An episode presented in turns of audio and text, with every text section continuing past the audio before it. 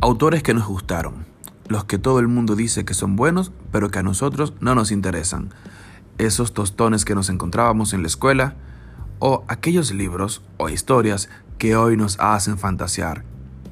Los que han llevado al cine, los que todos comentan, los que se encuentran en apps. Recorramos historias que aparecen en todos lados y que quizás no tenemos por qué leer.